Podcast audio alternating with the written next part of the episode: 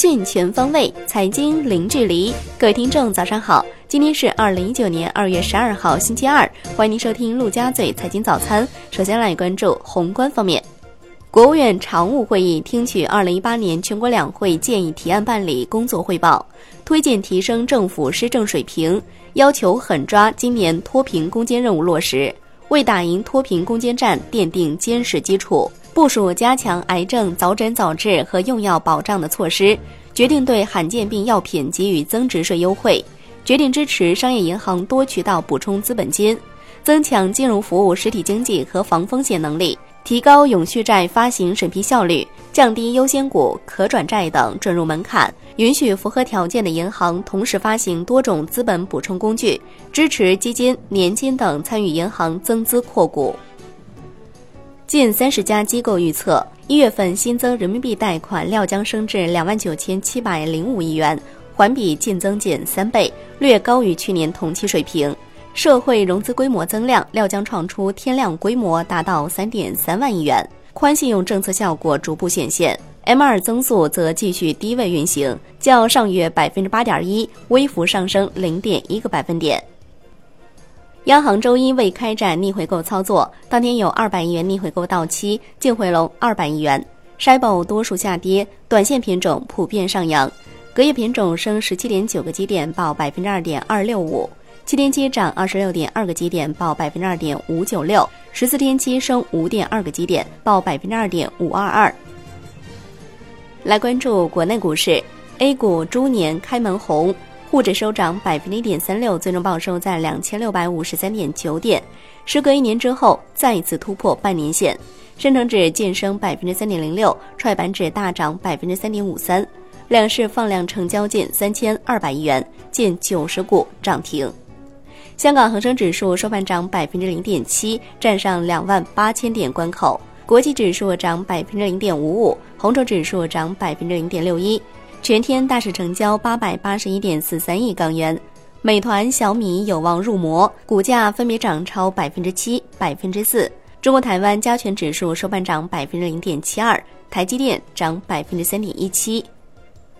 央行、证监会等联合发布金融服务乡村振兴的指导意见，提出加大多层次资本市场的支持力度。支持符合条件的涉农企业在主板、中小板、创业板以及新三板等上市和挂牌融资，规范发展区域性股权市场，在门槛不降低的前提下，继续对国家级贫困地区的企业 IPO、新三板挂牌、公司债发行、并购重组开辟绿色通道。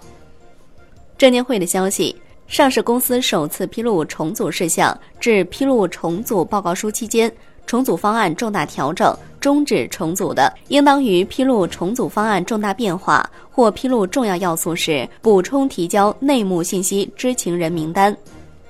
央行、银保监会、证监会、财政部、农业农村部联合发布关于金融服务乡村振兴的指导意见。意见强调，开展金融机构服务乡村振兴考核评估，从定性指标和定量指标两大方面对金融机构进行评估。定期通报评估结果，强化激励约束，有效提升政策实施效果，适当放宽三农专项金融债券的发行条件，适度提高涉农贷款不良容忍度。意见明确，金融重点支持领域加大金融资源向乡村振兴重点领域和薄弱环节的倾斜力度，要求稳妥开展农民住房财产权抵押贷款业务。